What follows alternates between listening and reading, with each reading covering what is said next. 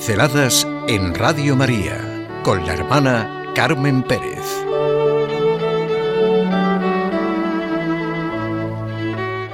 Bienaventurados los perseguidos.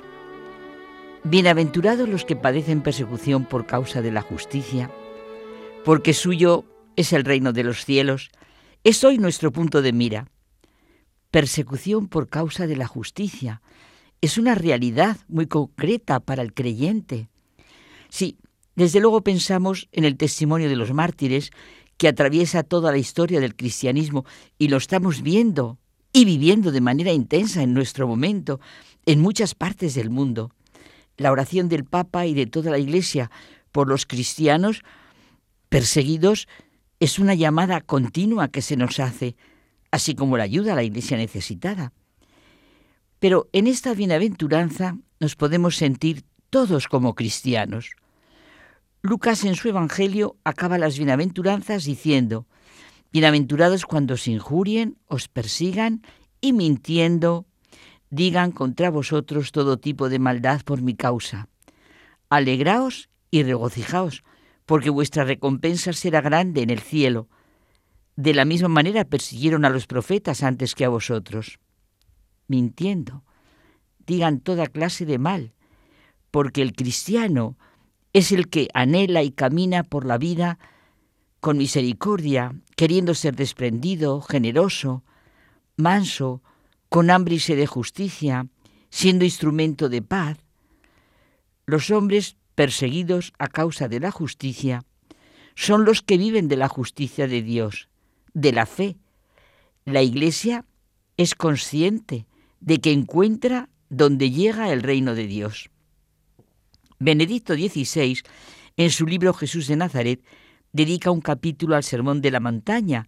El primer punto son las bienaventuranzas y nos dice que cada una de las bienaventuranzas es una mirada que Jesús dirige a sus discípulos y que describen su situación de hecho. Discípulos de Jesús son los que se convierten a Jesús y se convierten en su familia. Las bienaventuranzas son promesas en las que resplandece la nueva imagen del mundo y del hombre que Jesús inaugura y en la que se invierten los valores. Si miramos y vivimos a través de Dios, si caminamos con Jesús, entonces vivimos con nuevos criterios y vivimos con un sentido auténtico del destino de nuestra vida. Con Jesús entra alegría en la tribulación las paradojas que Jesús nos presenta expresan cada una la auténtica situación del creyente en el mundo. Nos dice que lo que en las bienaventuranzas del Evangelio de Lucas es consuelo y promesa, en Pablo es experiencia vital. A pesar de sentirse como un condenado, como un hombre insultado, denostado, sin patria, experimenta que todo lo puede en aquel que le conforta, experimenta la íntima relación entre cruz y resurrección. Mauro Giuseppe Lepori, abad general de la Orden del Cister, tiene un libro que es una auténtica respuesta a la pregunta ¿Solo se vive para morir? que es el título del libro. En la introducción se centra en una pregunta que le hizo María Cristina, una niña de 12 años, a su madre al regresar de ir a ver a su abuelo moribundo. ¿Para qué tengo que ir al colegio y luego trabajar si al final me tengo que morir?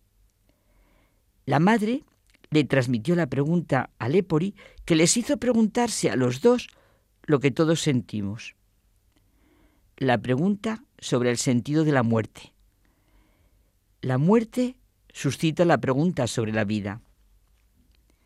Dice Lepori que Dios se hace mendigo del deseo de felicidad del corazón del hombre.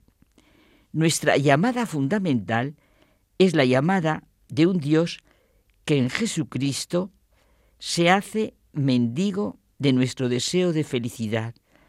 Este es el punto esencial que cambia la vida, la conversión de nosotros mismos a la luz del amor de Cristo, nuestra conversión a ese ser bienaventurado y padecer persecución cambia la concepción que nosotros tenemos de nosotros mismos. Verdaderamente, las bienaventuranzas son como un parto y a través de la paciencia de la gestación se da a luz. Es el camino propuesto por Jesús para una vida plenamente humana y redimida. Ser capaces de acoger el sufrimiento por Cristo como una dicha, de acoger la cruz como un regalo. Ese es el grado último de la madurez y de la auténtica libertad humana y el testimonio más fuerte ante el mundo, nos dice Jacques Philippe. La persecución, como él dice, puede adoptar modalidades muy diferentes, el martirio sangriento, las restricciones de libertad, discriminaciones sociales, presentación caricaturesca de la fe cristiana en los medios de comunicación y múltiples manifestaciones, querer y hasta legislar para encerrar la religión en una esfera únicamente privada, el desprecio que sufren niños y jóvenes cuando se declaran cristianos en sus centros de formación, yo digo centros de formación, pero bueno, dejemos esa pregunta, las incomprensiones y luchas en la sociedad, en algunos trabajos, hasta en algunos ambientes familiares, y simplemente por querer seguir su vocación. Pero nada de caer en un complejo de perseguidos, ni replegarnos. El sufrimiento del justo, que culmina en la cruz de Jesús, forma parte misteriosa de la historia de la salvación. Es juicio y salvación. Evidencia el pecado y fuente de salvación de ese pecado. Realmente, si lo pensamos, pecado, lo que es pecado, solo podemos verlo y entenderlo desde el amor misericordioso de Dios. No se trata de tener miedo, todo lo contrario. Nosotros, como nuestra Madre María, la primera creyente, que vivió cada una de las bienaventuranzas, pues nosotros de su mano seremos fuertes en la lucha.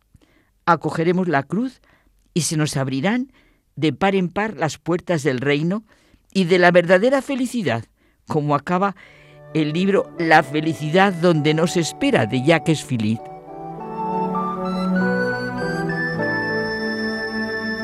Pinceladas en Radio María con la hermana Carmen Pérez.